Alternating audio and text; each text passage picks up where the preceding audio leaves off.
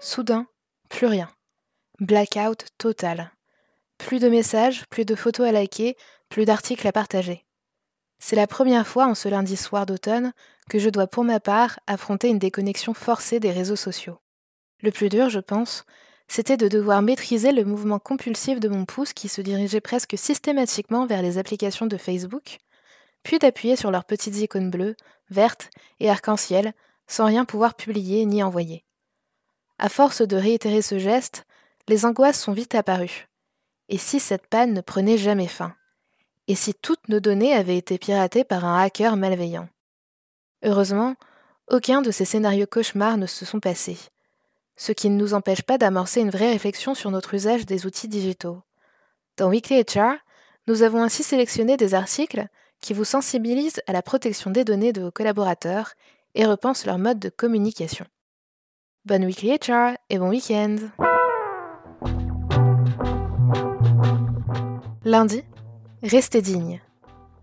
Les entreprises ont tout à gagner de l'exploitation des données de leurs employés, à condition de le faire de manière responsable. Comment? En s'assurant de respecter leur dignité lorsqu'ils exploitent ces dernières, soutient la MIT Sloan Management Review. Et plus précisément, en communiquant les informations acquises sur les manières de travailler pour permettre aux collaborateurs d'améliorer les leurs ou en utilisant ces données pour mieux reconnaître les performances individuelles. Il faut aussi et surtout les impliquer directement dans les décisions liées à l'utilisation des données. Mardi, IA et recrutement. Eldorado ou casse-tête? Pour beaucoup d'employeurs, la reprise de l'activité post-Covid-19 est synonyme de hausse drastique des embauches. Afin d'accélérer le processus et le rendre plus profitable, certains préfèrent s'appuyer sur l'IA et ses nombreuses applications, comme le screening de CV et les entretiens automatisés. Le World Economic Forum nous met toutefois en garde contre les dangers liés à de telles pratiques. Entraînés sur un jeu de données inadapté, ces outils peuvent au mieux maintenir le statu quo, en termes de diversité, ou bien accentuer les inégalités raciales et de genre. Mercredi. Nous verrons ça demain, Jonathan. Point. Ce point en fin de phrase, presque inaudible à l'oral, peut être interprété de multiples façons à l'écrit ce qui ne facilite pas la communication entre collaborateurs. Face à l'essor du télétravail, leurs échanges se font davantage sur des outils de messagerie en ligne et peuvent donner lieu à des incompréhensions s'ils ne sont pas explicités.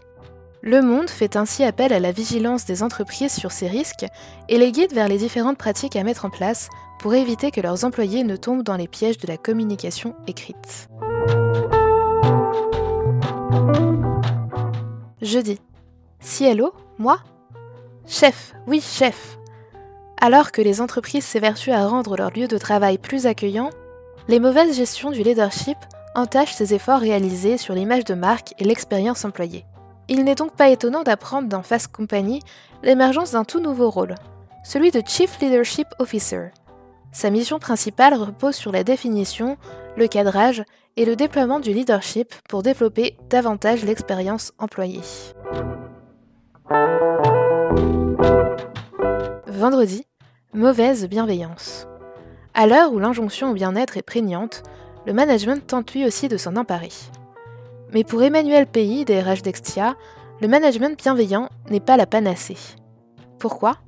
Parce qu'il tend à effacer le collectif et infantilise le collaborateur. De plus, le manager risque de compromettre son autorité en ne donnant que du feedback positif. Si l'une de ces décisions paraît alors injuste pour ses équipes, il perdra en crédibilité à leurs yeux.